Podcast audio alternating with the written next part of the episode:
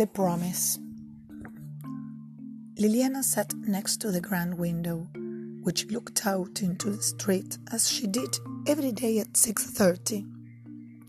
Whether it rained or it was sunny, if she was sick or healthy, she always stayed there until 7 p.m.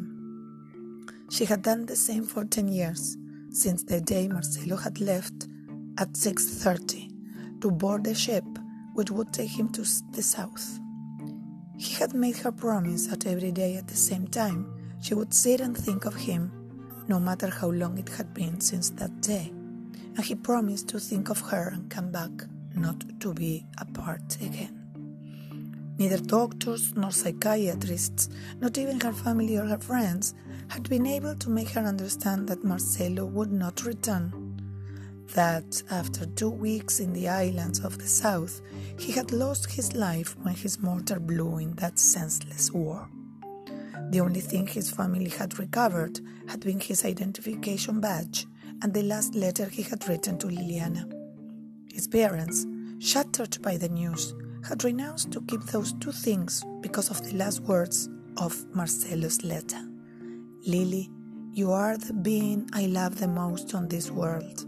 If I return, I want to be in your arms forever, and this way forget this hell.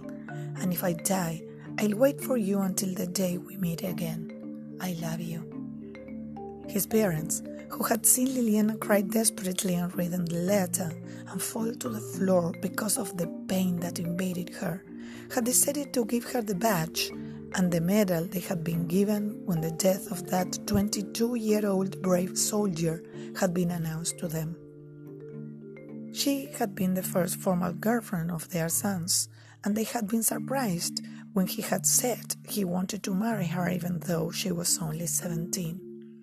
After Marcelo's death, Liliana had not gone to school for weeks, and she had only returned to study to satisfy her parents. She had finished high school because the teachers had helped her, but always, not missing a single day, she sat in front of that big window with Marcelo's badge on her hands, and no one could know what she was thinking of. Her parents had spent a fortune on all kinds of doctors, but no one had been able to make her feel happy again. Day after day, she helped her mother at home. She only went out to do the shopping, and she spent the rest of her time next to the radio or in front of the TV set. Her friends had visited her, but she did not say anything.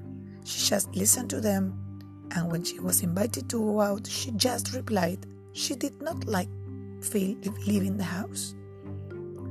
The only day I saw her was the one on which 10 years from Marcelo's departure had elapsed. I entered her house to give some notes to her younger brother, my classmate at university. She was there, immutable next to the window with the badge in her hands and tears in her eyes. Her brother told me this story the following week. I never saw her again.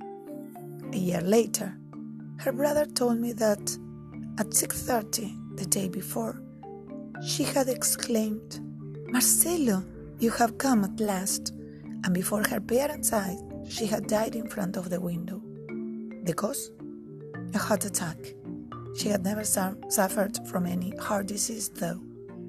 Her family comforted themselves thinking that she was with him at last, with that great love whom she had been waiting for so long. Her shout and her smile, the only one in 11 years, showed it. She was in peace. Liliana had kept her promise, and Marcelo, apparently, had finally come to look for her.